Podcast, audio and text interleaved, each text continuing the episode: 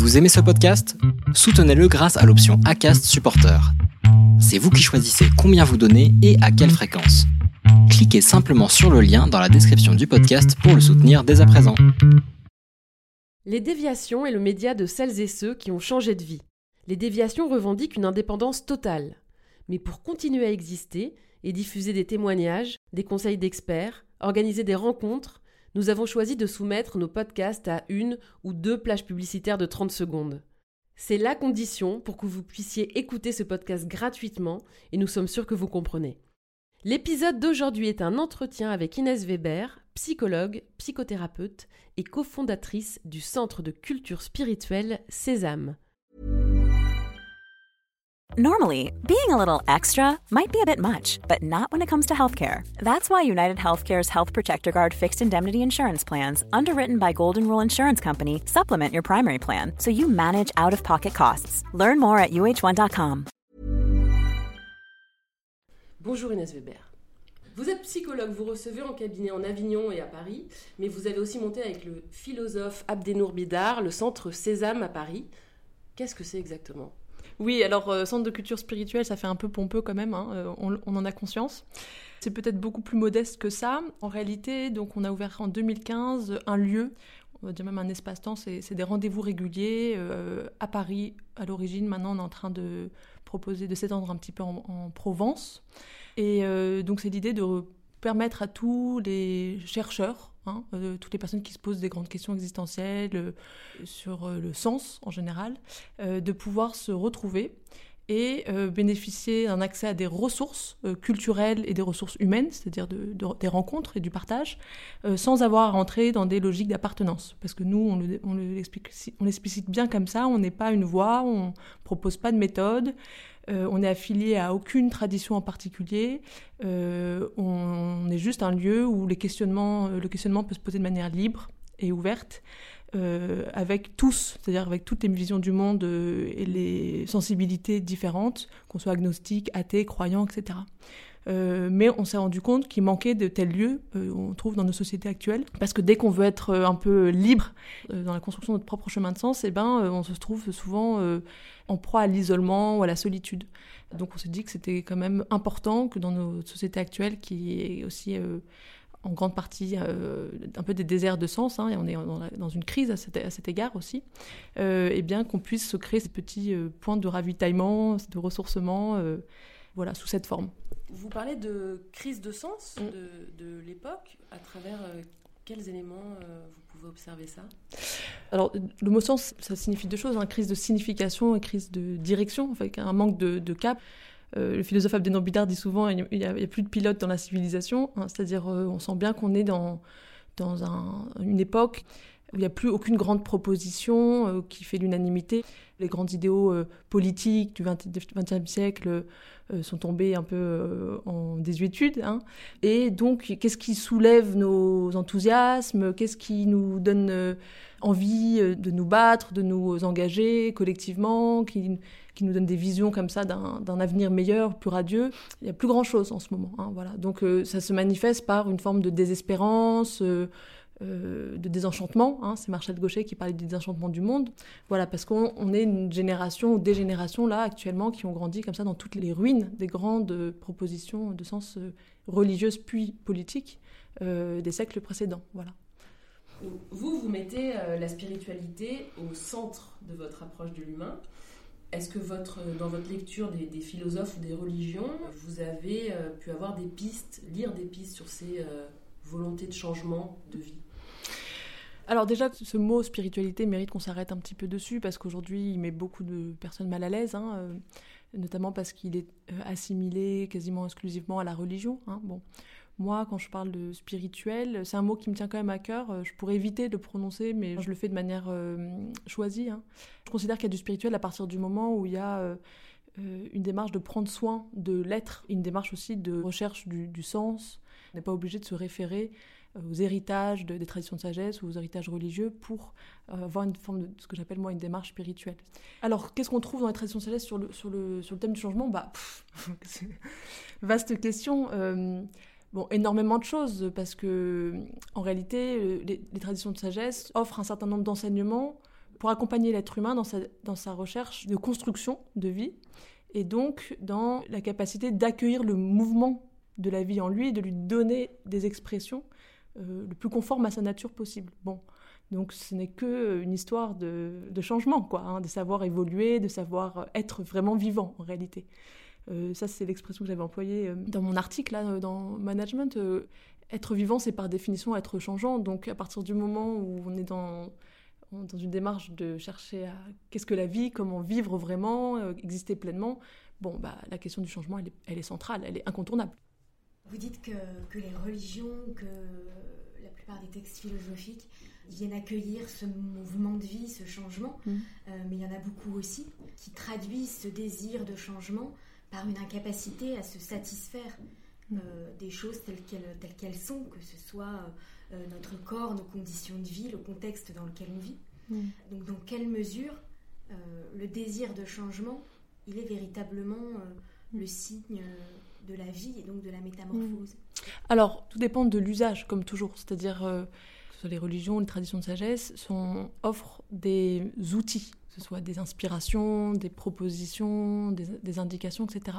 Comme toujours, je peux utiliser un outil dans un sens comme dans un sens contraire à l'esprit originel de l'outil. On constate qu'il y a beaucoup de rapports, à, enfin, d'usage de, la religion qui aboutit à l'inverse, c'est-à-dire à se rigidifier dans des formes, euh, bloquées dans, euh, dans des pratiques, etc., euh, qui nous empêchent hein, d'évoluer vers nous-mêmes, etc. Bon. Donc tout dépend de l'usage. Je ne pourrais pas dire que c'est la religion qui crée ça en soi, hein, mais ça c'est à chacun, de cette façon, de faire son examen de conscience à cet égard. Quels sont les premiers conseils que vous donneriez à quelqu'un qui n'est pas satisfait de l'état actuel des choses, qui veut se mettre en capacité de changer, de ne plus subir, de reprendre le dessus sur cette vie qui ne lui convient plus hmm. euh, Vous semblez indiquer que le besoin de changement, vous le liez beaucoup à des situations euh, qui ne nous conviennent pas. Euh, bon. Alors je pense que c'est un type de changement, c'est par réaction ou besoin de réajustement, ça c'est important.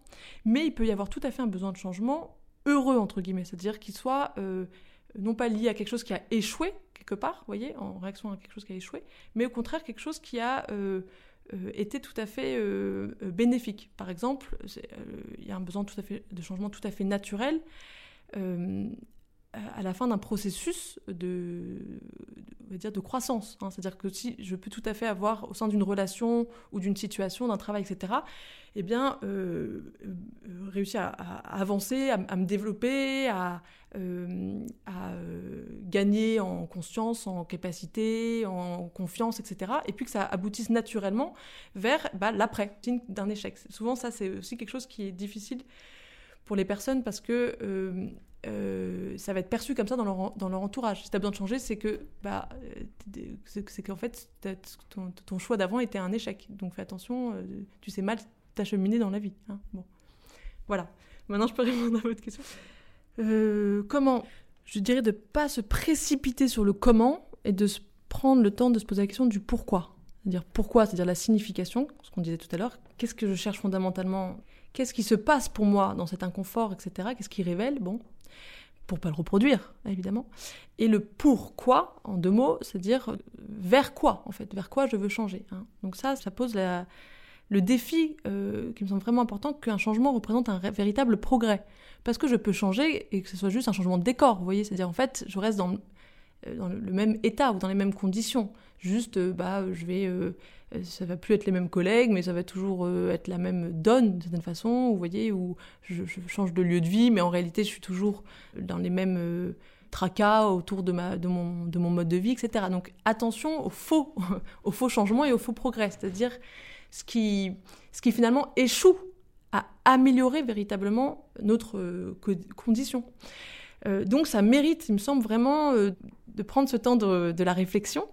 C'est d'autant plus important il me semble, que, attention, la, je pense que toute l'économie et euh, la publicité, etc., a bien compris euh, qu'il est important pour, euh, bah, son succès de, comprendre nos aspirations essentielles et donc a tendance à capter ça. Hein. Je vous donne un exemple très précis.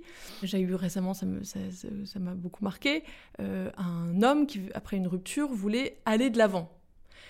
Et donc son premier réflexe, c'était je veux acheter une voiture. Il me dit juste d'abord qu'il veut acheter une voiture. Je dis mais pourquoi vous voulez acheter une voiture? Bah pour aller de l'avant. Bah oui, ça c'est ça c'est la on va dire euh, ce que le marketing vend. Tu veux aller de l'avant dans ta vie, tu veux avoir plus de liberté. Vous voyez toujours ces pubs des voitures au milieu d'un grand paysage. Ça va être l'aventure, ça va être oh, le grand air libre, etc. Donc lui il veut ça. Donc il veut la voiture parce que il a assimilé ce que la publicité, euh, la confusion en fait qui est suscité par la, publicité, que bah, c'est la voiture qui va donner ça. Mais en réalité, la voiture, c'est quoi? C'est un crédit, simplement, qui allait complètement au contraire euh, restreindre son champ de possibilités et d'émancipation par rapport à sa condition actuelle, parce qu'il avait besoin, en effet, de, nouveautés dans sa vie, etc. Mais s'il a un crédit supplémentaire, d'une certaine façon, ça, le conditionne et ça le restreint directement, quoi. Bon, donc on a vachement travaillé là-dessus. C'était pas grand-chose. Mais n'empêche, je veux dire, attention, avant d'acheter la voiture, peut-être que ça passera vraiment par la voiture. Ça, on peut pas savoir. On va, on va essayer de comprendre d'abord vraiment ce que pour vous, ça représente la voiture, vous voyez Et on va voir si c'est vraiment la voiture qui va vous permettre ça ou autre chose. Et pour on a besoin de se libérer de ça. Il faut libérer nos représentations et notre conscience de ce qui est de l'ordre de l'essentiel et ce qui est de l'ordre du matériel et à quel point le matériel, parfois, il peut participer à nous, à nous amener, nous acheminer vers l'essentiel. Mais dans beaucoup de cas, pas du tout, au contraire. Hein, il nous, il nous euh, contrarie dans cette, euh, dans, dans, dans cette, dans cette possibilité-là. Vous parlez de trouver euh, la, connaissance profonde de soi. Mm, mm. comment est-ce qu'on fait? Alors, ben on cherche. Alors d'abord, bon, il y a un facteur socio-culturel évidemment, mais je pense qu'aussi, ça c'est important de le rappeler, c'est notre condition aussi ontologique. Hein. C'est-à-dire que ça c'est par exemple Platon qui le propose dans le mythe de la réminiscence c'est un mythe, hein, donc il explique par une histoire, euh, par, une image, quelque chose qui nous concerne euh, intimement. On est né pratiquement avec la connaissance de tout, avec la sagesse universelle, on pourrait dire, mais on a oublié. Voilà. Euh, l'oubli arrive et fait que c'est comme si ensuite on est dans un état d'ignorance totale. Et donc tout le parcours de la vie de l'être humain va être cette longue quête de retrouver ce qu'il a perdu originellement. Ça comprend la connaissance de soi. La connaissance de soi est presque la connaissance de tout, de toute chose. Donc, même si on est plus ou moins aidé socioculturellement, déjà à prendre conscience qu'il y a quelque chose à aller chercher et qui a été oublié, et puis après, pour pouvoir vraiment réaliser ce chemin, euh, il y a quand même cette donnée de départ qui est euh, presque relative à la condition humaine. Donc pour euh, faire cette recherche, ça c'est ce dont nous parle très bien les traditions de sagesse à travers les mythes, les contes, les légendes, etc. Euh, c'est toujours ce héros euh, qui euh, quitte la terre natale, donc qui quitte le connu, c'est-à-dire ses, représentations premières, ce qui pense être le vrai, la réalité, ce qui pense être son identité, etc., pour aller chercher quelque chose dont il ignore ce que c'est, mais l'appel est trop, trop fort. Hein. Le Graal, le Ithaque, bon, tout, tout, tout, ce que symbolise ces éléments-là, et qui donc va devoir passer par un long voyage et des étapes successives qui vont toujours être euh, l'occasion en fait de aller à la conquête de parties de soi-même insoupçonnées, de ressources inexplorées, inconnues encore de, lui, etc. Bon. Donc, euh, dans le cadre d'une thérapie, mais dans le cadre de la vie en général, pareil, tout notre parcours de vie on peut en, avoir une grille de lecture très littérale, considérer qu'on est juste en train de changer de travail, et puis euh, euh, de lieu de vie, puis que finalement, bon, euh, les choses sont très triviales comme ça. Hein, bon. Ou on peut avoir, et ça c'est beaucoup ma vision des choses, je pense que derrière cette lecture littérale, il y a toujours un sens plus mythologique, on est tous des héros mythologiques, c'est-à-dire quelque chose de beaucoup plus profond qui se cherche, qui est en train de se construire. et ce sens supérieur, de cette façon, ou plus profond, on peut en prendre conscience si euh, on se donne euh, bah, le temps déjà et, si on y porte une attention particulière. Voilà. Moi, c'est tout mon travail euh, avec les personnes que j'accompagne, ça va être de se donner l'occasion de percevoir ce qui se passe vraiment, fondamentalement, dans notre vie. Est-ce que c'est juste, par exemple, si c'est l'occasion d'un changement, justement, un changement. Est-ce que je veux juste changer de travail parce que bah euh, c'est plus près de chez moi, c'est plus pratique, euh, euh, et puis en fait j'en ai un peu marre, j'ai besoin juste de nouveautés, ou en réalité en fait ce que je suis en train de chercher, c'est à progresser dans mon être, et que alors que j'étais pendant longtemps dans une forme qui pouvait plus ou moins me convenir, mais en tout cas qui arrive aujourd'hui un petit peu à sa fin, quoi, hein, une activité ou un poste ou une relation, eh bien, il y a quelque chose, il y a un, désir d'en sortir pour s'ouvrir un champ d'expression plus vaste Euh, c'est pas, pas tout à fait la même chose. Résultat, de prendre conscience de ça, ça fait qu'on va pas y accorder la même importance. On se dit pas juste, bon, c'est une petite lubie ou, euh, ou une cerise sur le gâteau, quoi. on se rend compte que ça, ça redonne une dignité et donc aussi euh, euh, une importance à cette recherche qui, résultat, peut passer de manière beaucoup plus prioritaire dans notre vie. Voilà. Mais, ça, finalement, c'est le, travail de tous les psychologues, de tous les psychothérapeutes, justement, de voir la vérité au maximum déshabillée de tout son vernis social et de tous ses mensonges. Oui, je l'espère, bien sûr, bien sûr. Euh, à ce titre, je ne considère pas avoir le monopole ou avoir découvert, euh, voyez, euh, l'Amérique. Hein. Après, ce qui distingue, je pense, les thérapeutes, ça c'est vraiment important, c'est ça que je souvent que je préconise dans le choix du thérapeute, c'est les visions du monde et de l'être humain. On n'a pas du tout les mêmes visions selon les approches. Hein. Notamment, une grande différence, si vous voulez, c'est par exemple la vision déterministe de l'être humain par rapport à une vision que moi que j'appelle plus spirituelle, mais on peut euh, l'appeler autrement si on préfère. C'est-à-dire la vision déterministe va considérer qu'on est vraiment le fruit de tous nos conditionnements. C'est-à-dire que ce que je suis, c'est déterminé entièrement par euh, euh, mon milieu, mon contexte socioculturel, les faits euh, de ma vie, ma biographie, quoi, hein, euh, m'ont impacté, etc. Ma vision des choses, elle est tout à fait différente. Je pense qu'il y a une part conditionnée, en effet, on est en, partie pétri par euh, notre environnement, mais qu'il y a une partie de nous qui est inconditionnée, qui échappe à tout ça, qui est notre essence. C'est bien parce qu'elle existe qu'on est capable de liberté. Sinon, en réalité, on est juste une matière qui est pétrie de l'extérieur, voilà. Parce que ça touche, c'est là où on touche à une forme de, de spiritualité, c'est-à-dire qu'on considère qu'il y a quelque chose en l'homme qui dépasse son être sensible, son, corps, sa biographie, etc. Alors c'est quoi? Donc là, on commence à rentrer dans le champ du spirituel. Vous dites souvent que l'accès à cette intériorité, l'accès à cette sagesse, mm. euh, il est souvent bloqué. Mm. Euh, et donc pour aller trouver les solutions et pour se reconnecter avec ses aspirations existentielles, comment on dépasse le blocage? Alors le blocage, il peut être produit par des peurs, d'abord des peurs d'aller chercher, à cet égard, je trouve que l'image de l'inconscient freudien, qui est celle qui domine encore dans nos imaginaires, elle est un peu à double tranchant parce qu'à la fois il reconnaît en nous une partie de nous qui échappe à notre conscience ordinaire, hein, ce qui est important, donc il y a quelque chose quand même à aller chercher. Mais en même temps, on s'affigure en tout cas comme une boîte de Pandore, c'est-à-dire la boîte de tous les mots. Là, en fait, où on a mis tout ce qui nous a gênés, tout ce avec quoi on n'est pas à l'aise, tout ce qui n'est pas très très joli joli pour nous dans notre vie, etc. Bon, tout d'un coup, on a un peu moins envie d'aller la chercher. À l'inverse, on trouve dans la culture spirituelle tout à fait une autre image de ce qu'il y a en nous. C'est pour ça que moi j'emploie beaucoup plus le mot de sagesse, c'est-à-dire qu'il y a une source de connaissance qui apporte des éclairages, qui est lumineuse à cet égard euh, et qui est indispensable pour conduire son existence à chacun, voilà, en nous. Tout d'un coup, on a un tout petit peu plus envie de se relever les manches et d'aller creuser, quoi. Hein. bon. Donc déjà, ça dépend aussi un peu de, la, comment on se représente notre intériorité. Euh, est-ce que déjà on considère qu'il y a quelque chose dans l'intériorité? Est-ce qu'on considère qu'il n'y a rien? Est-ce qu'on considère quelque chose qui, qui, qui, est précieux, qui est euh, désirable, quelque chose qui est euh, gênant, qui est perturbant, etc. Bon. Ensuite, pour aller le, chercher, alors d'abord il s'agit pour moi de prêter attention. Souvent, je prends l'image du petit poussé, vous voyez, qui figure ça. Hein. Il, va s'aventurer dans la grande forêt de l'inconnu. Il, il, craint de se perdre en route, il ne sait pas ce qu'il y a. Et puis, euh, c'est effrayant, c'est un peu anxiogène, l'environnement de la forêt, etc. Bon. Euh, alors qu'est-ce qu'il va faire? Il va prendre euh, des petits bouts de pain, puis des petits cailloux, euh, pour ne pas se perdre en chemin. Qu'est-ce que ça symbolise ça? Ça symbolise des repères. Les petits bouts de pain, c'est des repères qui sont pas fiables, parce qu'ils vont se faire picorer par les oiseaux, donc en fait qui vont me perdre en route. Donc par exemple, c'est la poursuite des plaisirs. D'un plaisir à un plaisir, bah, peut-être que je perds mon chemin, je, je m'achemine nulle part. Et il y a les petits cailloux, c'est des repères fiables qui lui permettent vraiment de s'orienter vers cet inconnu euh, où il sent qu'il y a quelque chose d'important pour lui à trouver. Euh, donc ça, euh, on peut tous chercher, nous, même si je ne sais pas exactement ce que j'ai à trouver, je ne sais pas vers où je vais aller, etc. Qu'est-ce qui était des petits cailloux, qu'est-ce qui était des petits bouts de pain C'est-à-dire, est-ce que je sais qu'il y a des choses qui m'ont induit en erreur, et puis au contraire, des choses où je sens que ça c'est des repères fiables. Par exemple, des moments, j'ouvre le grand livre de ma vie et je l'interroge, quoi, comme un grimoire. Vous voyez, bon, je l'interroge et je me dis, tiens, à quel moment je sens que c'était ça, que j'y étais, que là, j'étais sur la bonne voie, ou que je me sentais vraiment être, ou vraiment exister, ou plus pleinement, ou je me sentais que j'étais un peu un sommet dans ma qualité de vie ou de, présence, etc. Bon, ben on, a tous quelque chose à se mettre sous la dent, justement.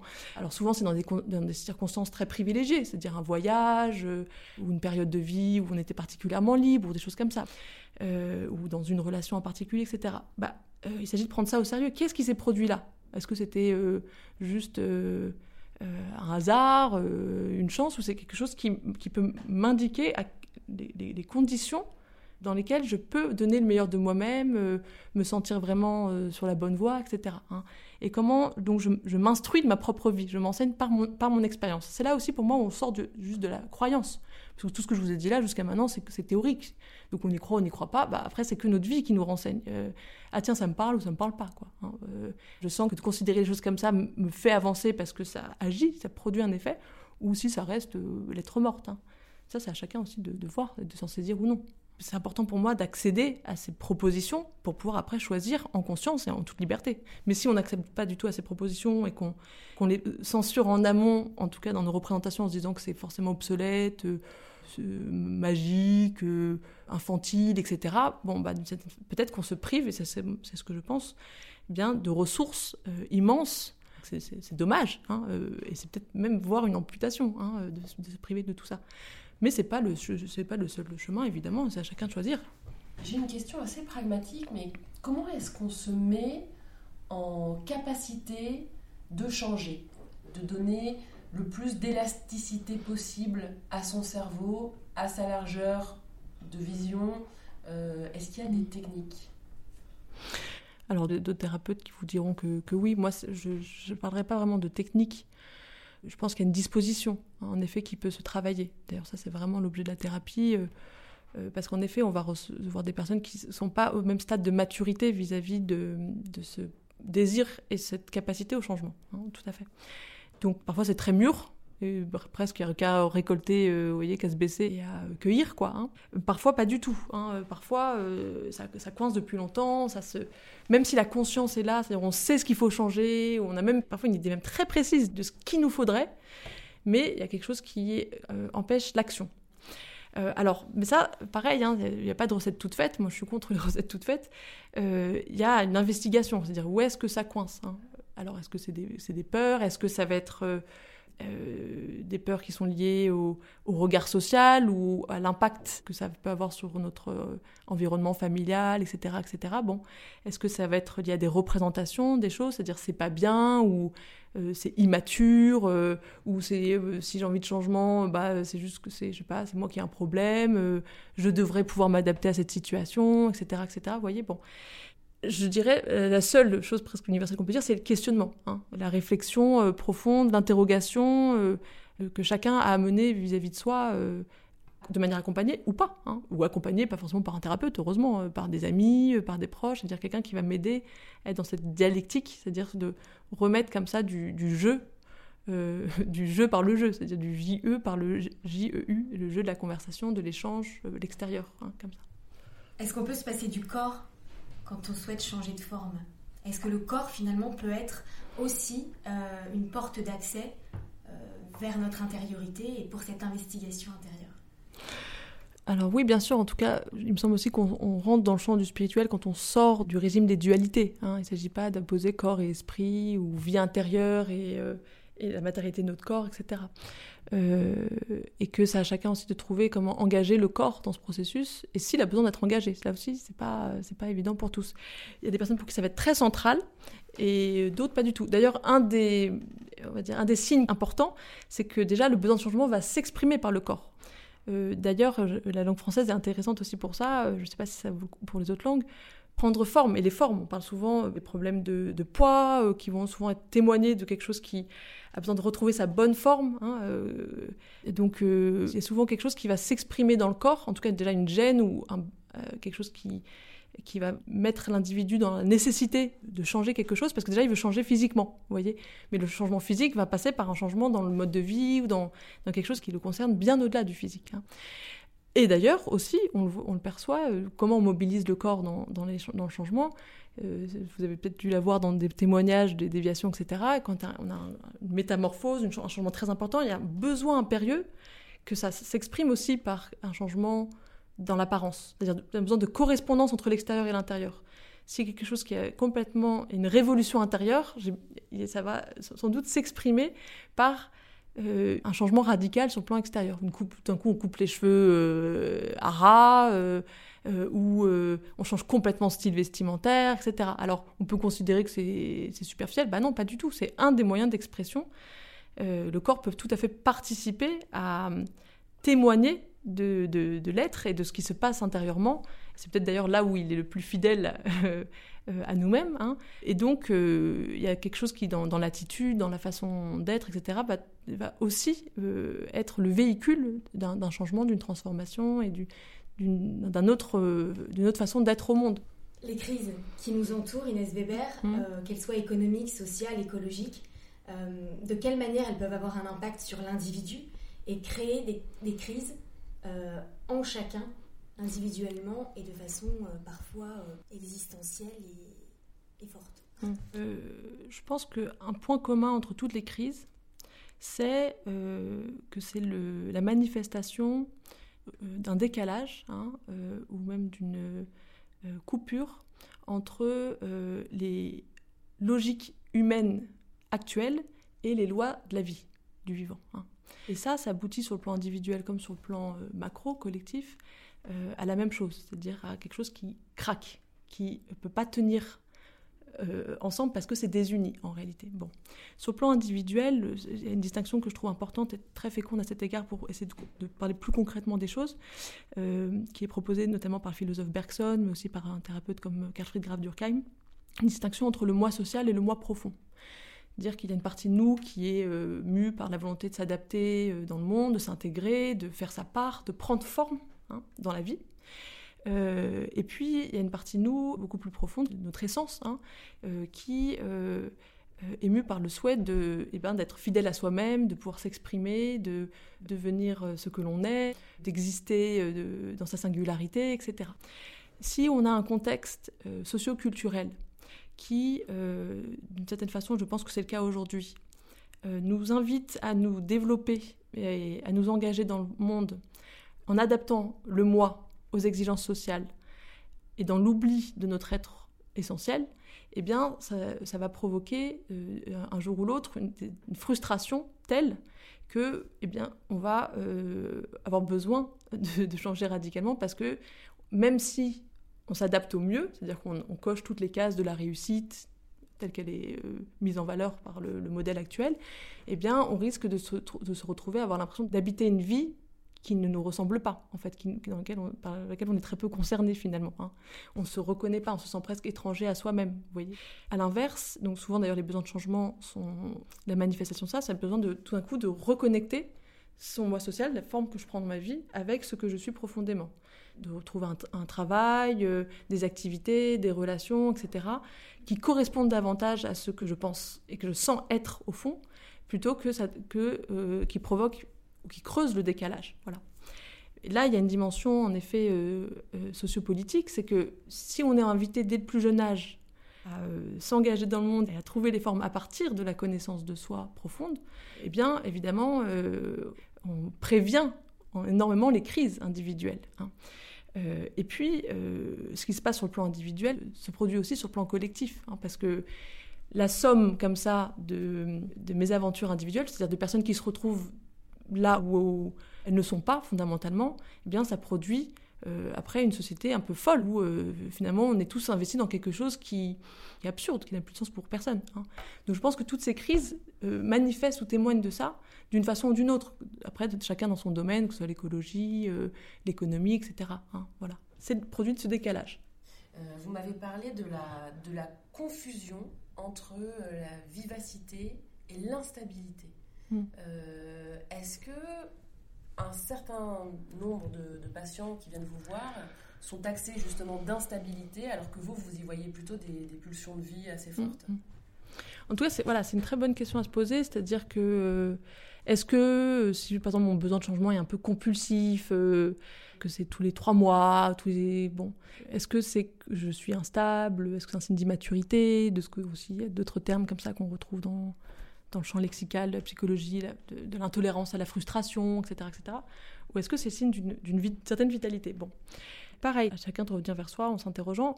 Bon, sachant que pareil, hein, ça pas du tout la même. Euh, euh, le changement ne va pas avoir la même place et la même signification selon les étapes de la vie. Dans la jeunesse, la prime jeunesse, euh, Ce besoin de changement, pour moi, c'est pas, c'est rarement l'instabilité. Ça fait partie de la construction. De construction, on a besoin de tâtonner, d'errer, de se tromper, d'expérimenter, d'explorer pour aller à la, pour aller à la découverte de ce qui nous convient fondamentalement. Bon. Or, en effet, souvent, même dès ce jeune âge, hein, euh, l'environnement euh, perçoit ça euh, comme un signe d'immaturité. Bon, il est temps, ça y est, tu as 22 ans, il faut, que, il faut que tu rentres, il hein, faut que tu rentres dans le moule, il faut que tu rentres dans la vraie vie d'adulte, etc. Avec une confusion, c'est-à-dire comme si la vie d'adulte serait tout d'un coup la rigidification dans des formes, quoi. C'est-à-dire l'arrêt, la fixation. Je deviens adulte à partir du moment où je me fixe. Ça, veut dire quoi, ça? Dire, À partir du moment où j'arrête d'être vivant, c'est étrange. Bon. Alors, attention, c'est subtil. C'est-à-dire qu'après, en effet, il y a il n'y a pas quelque chose qui se fixe, mais il y a quelque chose qui se, qui se précise. Lorsqu'on a trouvé les domaines qui, dans lesquels eh bien, on sent que notre être peut, peut se développer, etc., les activités, euh, le, métier, les relations, eh bien, euh, on va en effet se consacrer, se concentrer là-dessus mais pas pour arrêter de, de, bouger, pas pour arrêter le mouvement, hein, mais parce que tout d'un coup, le mouvement, ça va pas être dans, dans l'extension, mais dans l'approfondissement.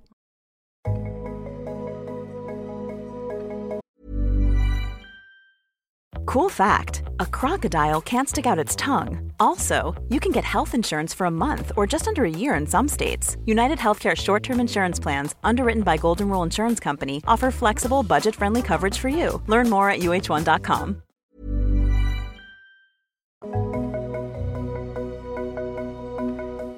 C'était un entretien mené par Laurence Vellier et Lorraine Lott et réalisé par Sidney Clazen. Si vous aimez les déviations, n'hésitez pas à le faire savoir. Commentez, écrivez-nous, réagissez avec des cœurs, des pouces levés et des étoiles quand on vous le propose. Les déviations n'ont qu'une vocation, raconter les histoires de celles et ceux qui ont changé de vie. A très vite pour un prochain épisode.